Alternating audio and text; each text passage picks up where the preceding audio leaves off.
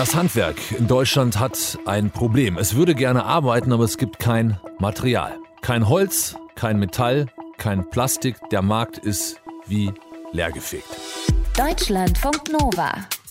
Kurz und heute mit Till Hase. Holz, Metall, Plastik, Baustoffe, alles zurzeit Mangelware und deshalb ist es gerade auch sehr, sehr teuer. Die Preise für Baustoffe in Deutschland explodieren offenbar, weil die USA und China den Markt leer kaufen. Und dann spielt Corona wohl auch eine Rolle, weil Werke stillstehen, weil die Transportwege nicht so laufen wie sonst. Und am Ende hat das Handwerk ein Problem. Die kommen nicht an andere Materialien oder müssen eben sehr viel für das Material bezahlen, das verfügbar ist. Der Zentralverband des deutschen Handwerks sagt, bei vielen Betrieben des Bau- und Ausbauhandwerks brennt die Hütte. Zitat Ende. Wie schlimm es ist, darüber rede ich jetzt mit Jens Hart, der ist Malermeister aus Goch am Niederrhein und jetzt bei mir in der Telefonleitung. Schönen guten Morgen, Herr Hart. Ja, guten Morgen. Woran mangelt es Ihnen? Äh, bei uns mangelt es unter anderem teilweise an äh, Abfüllungen von Kunststoffeimern, Spachtelmassen, dass Vorgewerke einfach nicht, ich sag mal, ihre Leistung erbringen können, weil Dämmstoffe fehlen.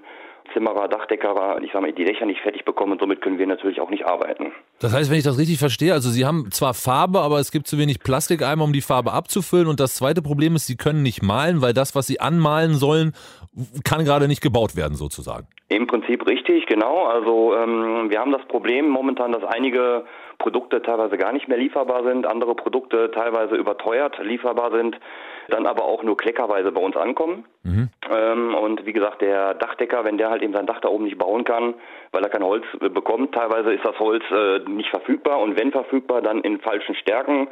Äh, somit äh, stimmt die ganze Statik schon nicht mehr. Äh, und damit können wir natürlich dann keine Malarbeiten ausführen, äh, was dann natürlich, weil, weil das ist wie so eine Fahrradkette, ne? mhm. wenn ein Glied zerbricht, dann kann keiner mehr richtig arbeiten. Und das trifft im Prinzip aber auch ganz grundsätzlich, also nicht nur im Rahmen dieser Kette, aber alle Gewerke. Also Schreinereien kriegen kein Holz, Metallbauer kein Metall, Elektriker kriegen keine Kabel, was weiß ich nicht was. Richtig, ganz genau. Ne, also es ist bei uns, ist es teilweise die Spachtelmasse, die Dämmmaterialien etc. Bodenleger haben gerade das Problem, äh, auch äh, Laminatböden etc. sind mit Holz ausgestattet. Ne, dann teilweise, wie gesagt, Trockenbauplatten äh, und äh, Profile sind teilweise nicht mehr verfügbar. Also da wird sich so einiges auftun. Aber das heißt, Sie, Sie hängen im Prinzip gerade die ganze Zeit am Telefon oder fahren die Baumärkte bei Ihnen in der Gegend ab und versuchen irgendwie zu kriegen, was Sie irgendwie kriegen können oder wie kann ich mir das vorstellen? Richtig, also mein Mitarbeiter, also ich habe im Büro noch zwei weitere Angestellte, ähm, die sind eigentlich fast überwiegend den ganzen Tag am Telefon um zu gucken, wo wir halt eben Materialien herbekommen. Wir hatten also auch das Problem äh, mit einem Projekt hier bei uns in der Ecke. Da mussten Wandflächen äh, gespachtelt werden und wir haben halt eben keine Möglichkeit gehabt, ich sag mal, die Spachtelmassen zu bekommen, weil die einfach nicht verfügbar sind. Äh, dann heißt es äh, vom, vom Zulieferer, die haben bestellt, aber von 160 Paletten sind da nur fünf Paletten angekommen ne, und äh, da, kommen, da kommen wir einfach nicht mehr klar. Und jetzt steigen Ihnen Ihre Kunden, also die Ihre handwerkliche Leistung sozusagen verbracht sehen wollen, die steigen Ihnen jetzt aufs Dach? Also die sind relativ verständnisvoll. Das Problem ist momentan einfach äh, die ganzen Verträge, die so bestehen, mhm. äh, weil man hat ja auch Verträge mit Generalunternehmern und großen Unternehmern und wenn man die nicht erfüllen kann, da sind halt eben Vertragsstrafen drauf, Sanktionen.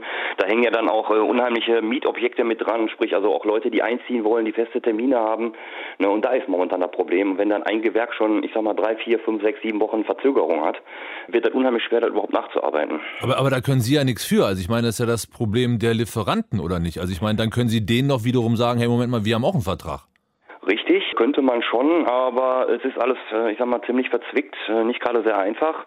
Zumal letztendlich muss man gucken, dass der Endkunde glücklich ist. Ne? Also wenn sie ein Haus kaufen, dann müssen sie natürlich gucken, dass sie das irgendwie erfüllt kriegen, dass der da auch einziehen kann.